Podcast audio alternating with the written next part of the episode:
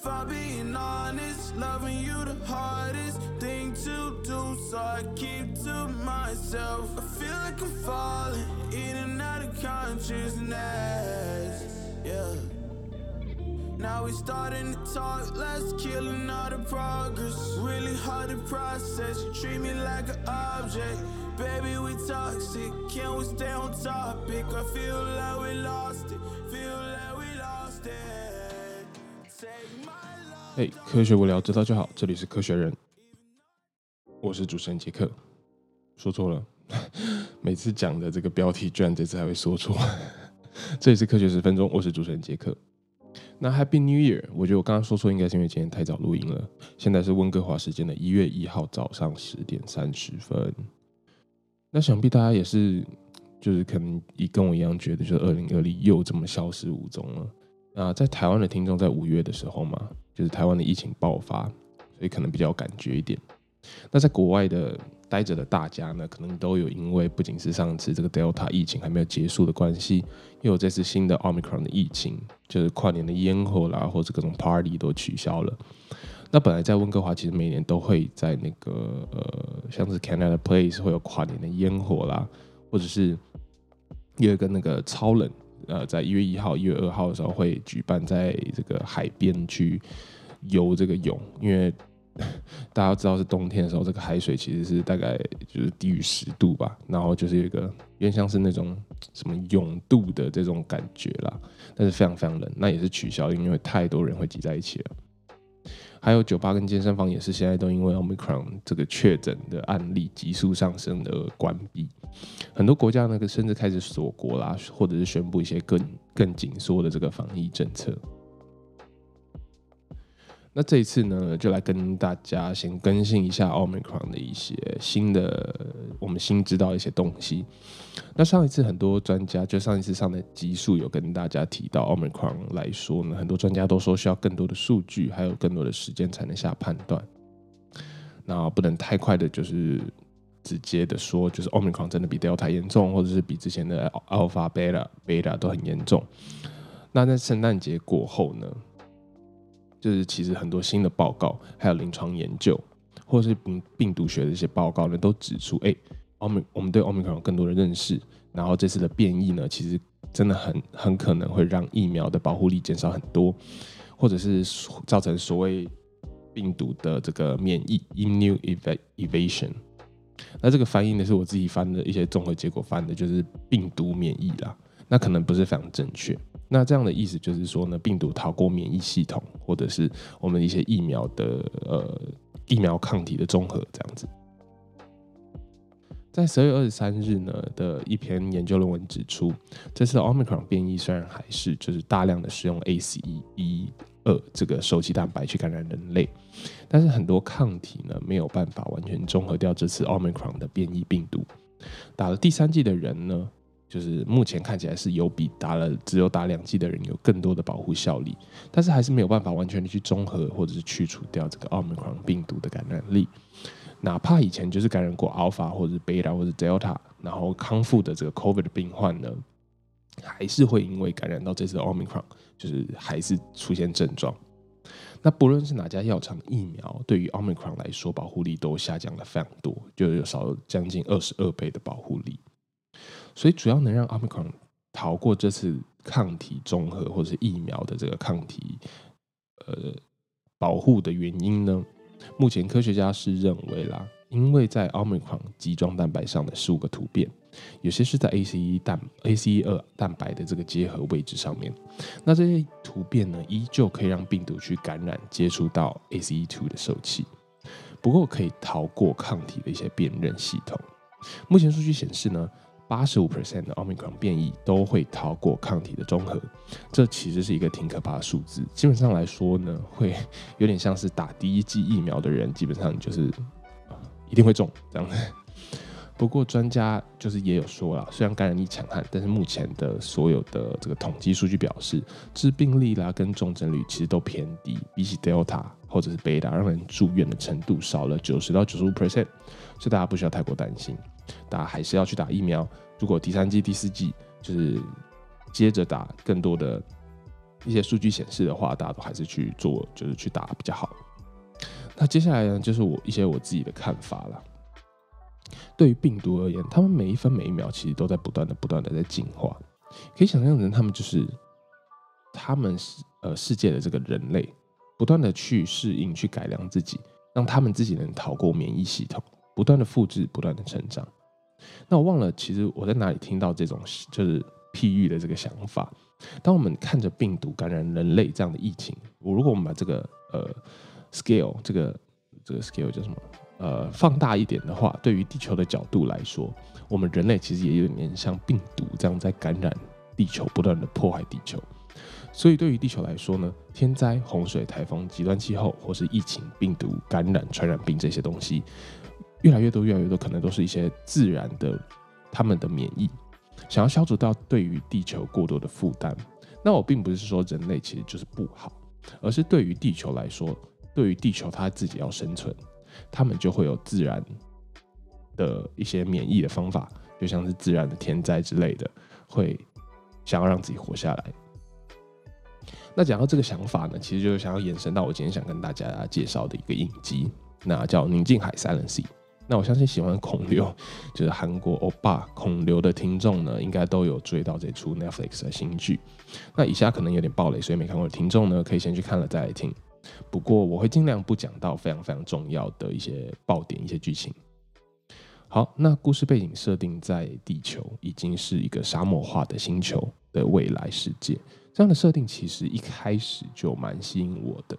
尤其是韩国人，就是他们拍影片的叙事模式呢，不像好莱坞那样子很洒狗血，而是非常实实在在的，就是设定未来地球已经没有干净的水源了，然后呃，我们人类需要怎么样去。呃，解决这样的问题，那相信我们老听众应该有听过之前集数，就是有讲过水的那一集的重要性。这种末日的情况其实不是还在很遥远的未来呢，呃，就是已经是正在发生，对于地球来说已经正在发生这件事情了。所以这部影集一定程度的就是有点警示的这个效果。好，那孔刘他们就是带领的韩，他叫韩队长。也是韩队长对，应该是带领的小队呢，被派到月球上去寻找一个样本。那这样的样本呢，其实他们就是说可以让地球，呃，拯救地球的一个样本。他没有直接讲明这个是什么东西，却没有想到呢，这个样本有着像是病病毒会感染人的这个特性。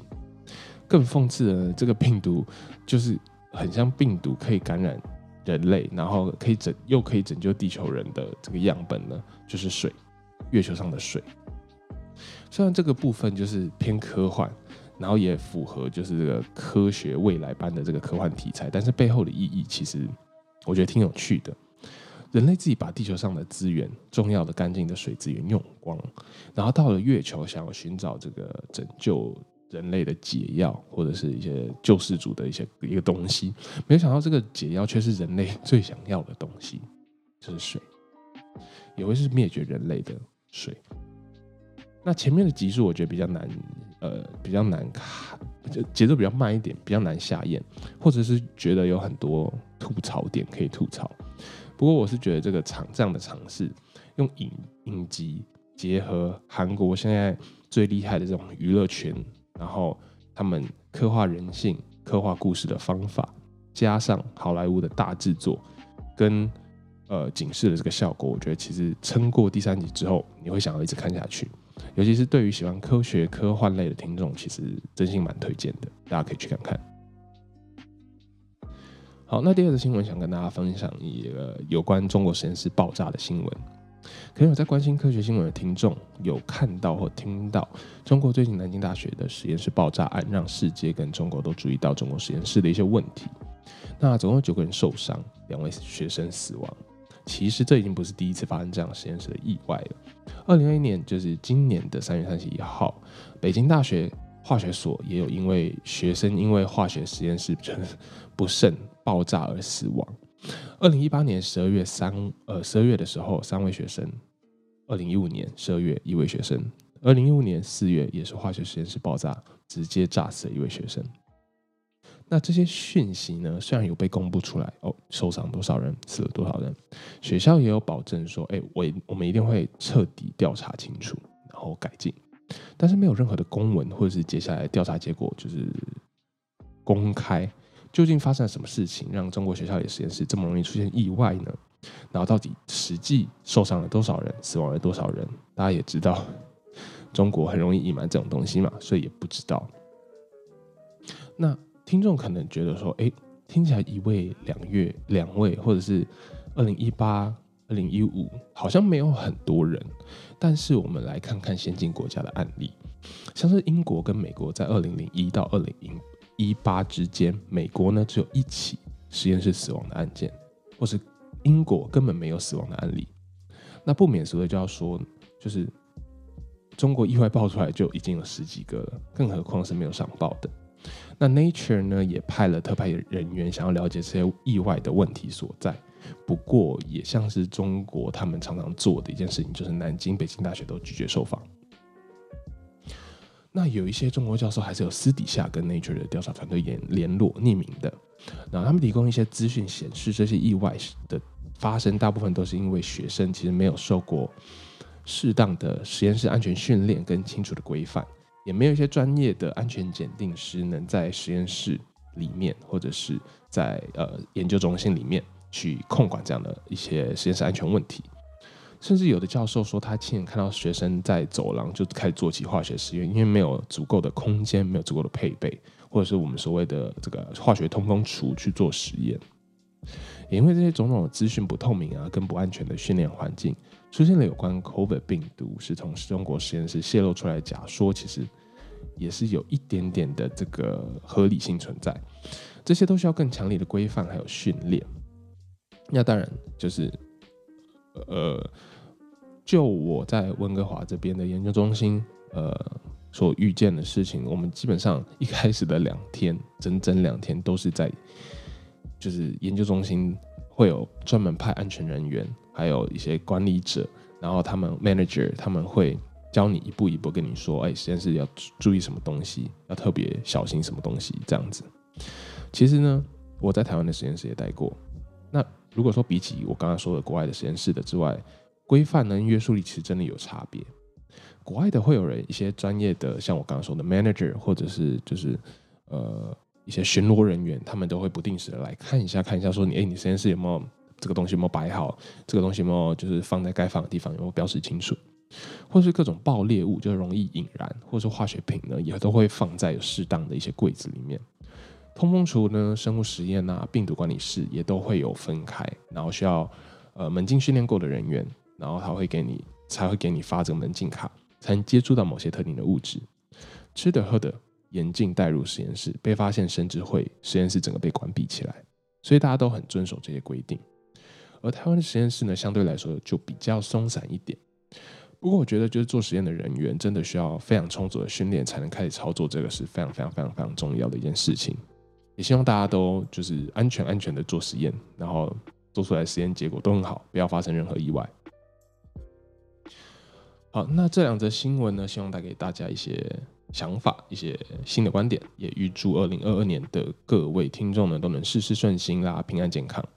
那。我跟 Kevin 也会去尝试一些新的呈现的方式，那大家可以期待一下之后的内容，或者是你们有特别想要我知道什么讲什么东西，都可以来私信跟我说。那我是杰克，喜欢我们的节目的话，可以去 Apple Podcast 或者 Spotify 五星评论，爱群私信我们你感兴趣或者想要我们讨论的科学内容。我们下次见喽，Peace。